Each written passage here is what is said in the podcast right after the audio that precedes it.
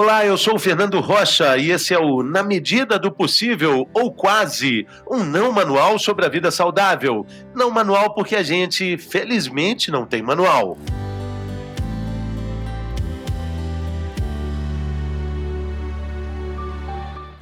Oitenta por cento da população está tendo, já teve ou ainda vai ter um dia dor nas costas.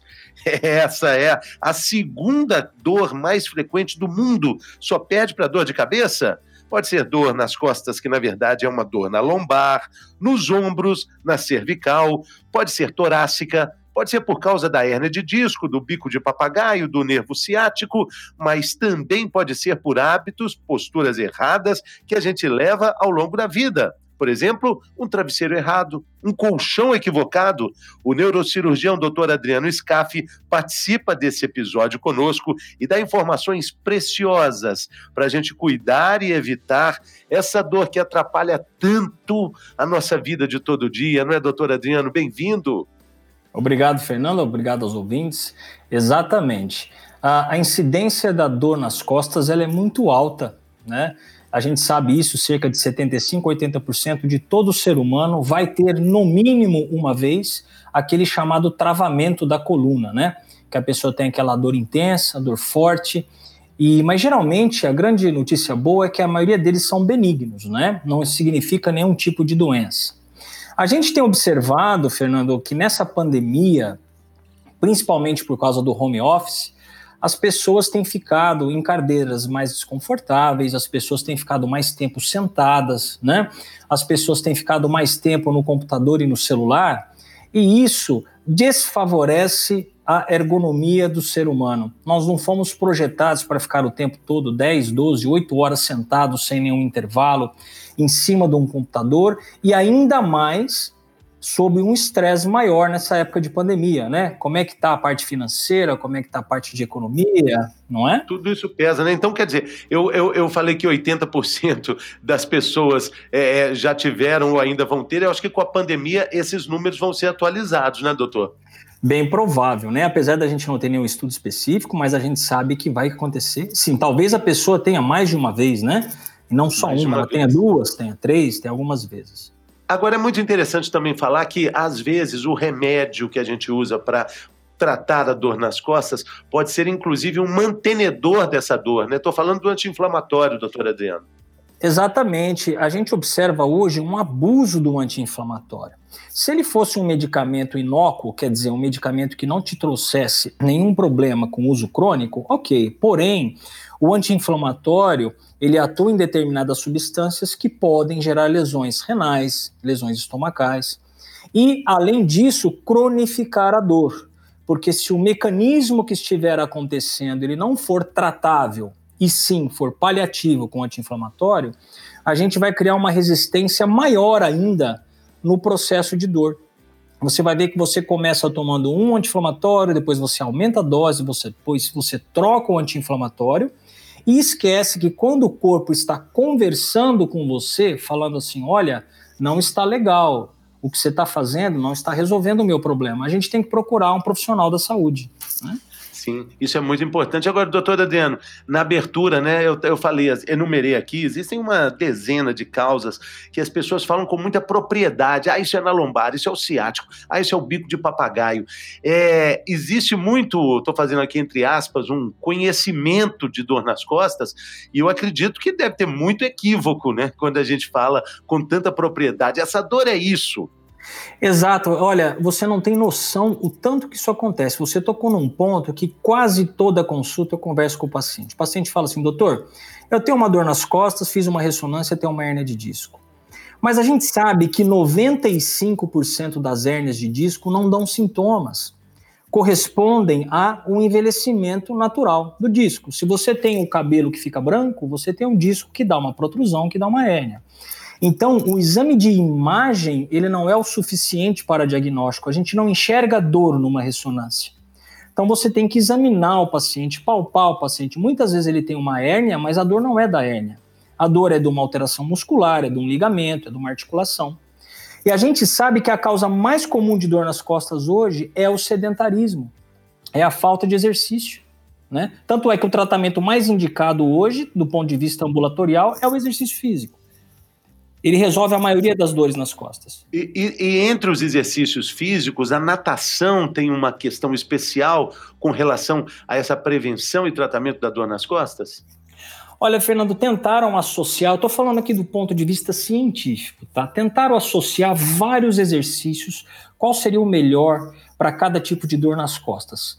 Olha, na literatura não se conseguiu ter essa associação total ainda. Mas a gente sabe que qualquer exercício ele é muito benéfico ao paciente. Porque assim, às vezes eu tenho um paciente que eu falo assim para ele, olha, vai fazer a natação, você tem dor nas costas. Se ele não gosta, ele vai fazer um mês e vai largar. Então, o que, que eu falo para ele? Eu falo assim: olha, qual exercício você acha que gosta um pouquinho mais? E eu tento estimular aquele exercício físico. Por quê? Porque eu sei que ele vai ter uma aderência maior. E eu sempre explico qual é o mecanismo de dor do paciente, porque se ele estiver na mesma página que eu estou, a nossa resposta ao tratamento sempre vai ser melhor. É diferente de você falar, você tem isso, faz isso, entendeu? Ele tem que entender como funciona a dor. A dor é um sentimento igual é o cheiro, igual é a visão. Então é bem complexo tratar a dor, né? Exatamente. Agora também a gente tem o advento aí, né? Antes da pandemia, né? É, da, da, daquela dos exercícios físicos é, não convencionais, né, fora dos aparelhos. Eu acho que isso aí deve ser um, um campo de estudo fantástico. Exercício físico errado e causa de dor nas costas, doutor. Com certeza. O que eu falo geralmente para o paciente é o seguinte: quando a gente aplica o mesmo exercício para todos os seres humanos, ou quando nós aplicamos o mesmo medicamento a todos os seres humanos, automaticamente, por sermos biológicos, a gente vai ter um grupo que vai melhorar, um grupo que não vai acontecer nada e um grupo que vai piorar. Então, uh, tem exercícios, óbvio, de mais impacto, que para quem tem problema de coluna, tem uma predisposição, ele pode gerar mais lesão, gerar mais dor, não tem dúvida nenhuma, né? Então, hoje a gente sabe, por exemplo, o CrossFit é um excelente exercício, mas ele não serve para todo mundo. Por melhor que seja o profissional, por quê? Nos Estados Unidos, eu lembro que eu fiz uma vez uma, uma, uma, uma matéria para isso, num, num veículo específico, que 18% dos praticantes de CrossFit têm algum tipo de lesão, ou no ombro, ou na coluna, ou no joelho. São lesões menores, mas é o que você está me perguntando. Qual é o melhor exercício? Geralmente, quando eu preciso falar isso para um paciente, eu peço a avaliação de um fisioterapeuta, que é o, o especialista nessa área. Ele que vai tentar, com a, né, com a biologia, com a biometria do paciente, com os testes físicos que ele faz, tentar adequar o melhor exercício para aquela pessoa. Agora, a gente já falou que o uso indiscriminado do anti-inflamatório pode é, causar uma dor contínua, vai randomizando essa dor, né? Manutenção da dor, né? Quais são os tratamentos, as novidades para cuidar desses diferentes tipos? Dor nas costas também pode ser crônica, né? Pode ser mais séria, pode indicar outros problemas até maiores, né, doutor? Quais são as novidades para cuidar do problema? Olha, a linha mundial de estudo em dor, dor na coluna, ela está abrangendo outros patamares. Antigamente ficava-se muito na parte física, anatômica, que nem eu falei, hernia de disco, bico de papagaio, dor no ciático. Hoje estuda-se mais o mecanismo da dor. A dor é um mecanismo complexo. Você tem uma região do corpo, você tem uma, o nervo levando até a medula e chega na região cerebral. Então, esses estudos estão muito grandes, tanto é que a dor ele é sentida numa região do cérebro, né, no núcleo da dor. Quando a gente está mais ansioso, a gente está mais agitado, a gente está mais depressivo, a gente tem muito mais dor. E não adianta você fazer cirurgia, você fazer bloqueio da dor, você fazer o que for na coluna que não vai resolver isso daí. Então, existe muito estudo nessa linha. Agora, do ponto de vista de tratamento de uma dor especificamente na coluna, por uma hérnia, por exemplo, existe muita tecnologia envolvida também. Hoje a gente tem os bloqueios que a gente costuma fazer. O que é o bloqueio? É jogar o medicamento lá em cima da hernia do nervo. Ele corresponderia mais ou menos ao estente no coração. Você não vai fazendo hoje já uma ponte safena, abre o peito do paciente, né? Você vai às vezes com um estente. Claro, existem exceções, não tenha dúvida. Mas geralmente você põe um estente e vai levando esse paciente. Na coluna a mesma coisa. Antigamente existia só a cirurgia. Hoje você tem o bloqueio, você tem a radiofrequência que tentam trazer esse paciente para uma normalidade em reação à dor. Mais um aspecto que eu gostaria de comentar para você bem rapidinho é o seguinte: eu falo assim para o paciente, Olha, quando a gente opera um apêndice, você tira o apêndice, acabou o seu problema. Quando você tem uma pedra na vesícula, você tira, não tem como ter pedra mais. São cirurgias curativas. A coluna, o coração, qualquer tratamento que você faça lá, o órgão fica. Seja uma cirurgia, então vem aquela sensação: operei, a hérnia acabou. Não acabou, a coluna está lá. Então, se o paciente não fizer a parte dele do tratamento, parte dele, que é fortalecimento, porque ele fica bom, ele esquece que tem coluna, né? Então ele tem que fazer o fortalecimento, tem que mexer com a ergonomia. Porque se ele esquecer que a coluna está ali, ele tem tendência e manter o que estava causando isso, vai voltar a dor. É impressionante isso aí, né? Porque a, a, a, gente esquece que, o, que os hábitos de todo dia são causadores disso, né? Queria falar sobre dois deles. O travesseiro errado, que às vezes pode ser uma delícia, mas ele pode estar errado. Como é que a gente identifica isso? E o telefone, né, doutor? Uma vez a gente já falou sobre isso. Cinco quilos a nossa cabeça pesa para frente. Quando a gente fica ali, essa força na coluna deve ser um negócio absurdo, né? Exato. Existe hoje uma tendência da, da gente ficar, que a gente não foi projetado para ficar com a cabeça para baixo o tempo inteiro, né? A gente foi projetado para olhar para frente, em poucos minutos olhar para baixo. Agora, com o uso frequente dos celulares, né, dos computadores, dirigindo, dentistas, enfim, essas profissões que são a grande maioria, a gente fica com a cabeça flexionada para frente e a gente sabe que a cada 15 graus de flexão, do ponto de vista mecânico, a gente aumenta em 6 quilos o peso da cabeça. Ela pesa em torno de 5 a 6. Agora, com 60 graus, que é geralmente quando a gente olha o celular, ela está pesando 27. Isso pode gerar estresse em algumas estruturas, como por exemplo as articulações, a, a, musculatura, e isso pode sim gerar dor. Tenta-se, do ponto de vista científico, estudar um pouco mais isso, porque é uma coisa relativamente nova, né? mas existem vários estudos nesse sentido. Então, os hábitos para a coluna são importantes, porque é um órgão mecânico, ele sofre forças gravitacionais. E a gente lembra hoje que esses hábitos nossos são, são muito ruins, em sua maioria. É, exatamente. O travesseiro, doutor, como é que a gente identifica um travesseiro equivocado? É, a gente falou, inclusive, num, num, programa uma vez sobre colchão e travesseiro, né? que uh, o ideal existe o seguinte, Fernando, existe uh, um, o ideal de se respeitar, se respeitar a posição neutra da coluna. Então, não é, um, é uma regrinha. Então, se eu estou aqui, eu tenho uma posição de 90 graus. Então, quando você de, quando você está olhando para frente, você geralmente faz 90 graus da cabeça com o ombro.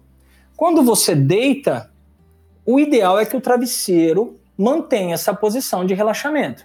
Se ele for muito baixo ou muito alto, eu vou estar tá forçando mais um lado do que o outro. É lógico que existe é, exceções. Tem pessoas que gostam de travesseiro baixo, tem gente que não usa travesseiro, tem gente que gosta de travesseiro alto e se sente melhor. E quando a gente muda, a pessoa pode piorar. Mas não é a regra, tá? Para pessoas que dormem mais tranquilo, não se mexem muito à noite, a gente até pode pôr um travesseiro de pluma, mas o ideal é o travesseiro de látex, que ele segura um pouquinho, né? Ele, ele, ele, ele, ele cede, mas ele volta. Senão você acorda com o diploma, na hora que você acorda no outro dia, você está lá embaixo da sua cabeça. Né? Exatamente. E o colchão, colchão muito macio. Muito macio significa problema? É, existe uma. sempre quando a gente fala em medicina, a gente fala numa coisa biológica. Existe uma porcentagem de média, vamos dizer assim, né? Tem os que vão melhor, os que vão pior, mas tem uma média. Na média, a gente tem não, não isso não foi uma coisa, foi um estudo proposital que você tem nas lojas de colchões realmente a densidade, uma tabelinha, seu peso, altura, densidade. A maioria vai se adaptar. Mas tem pessoas que falam, eu gosto do meu colchão que nem uma pedra, eu gosto de dormir no chão. Tem outros que falam, se, se for duro, não aguento, tem que ser mole, tem que ter um pilotop muito mole. Mas existe um padrão e a gente tenta respeitar esse padrão: densidade, tamanho e peso. Né? Isso já existe uma tabelinha para isso. É, é, evita muito problema posteriormente, né, doutor?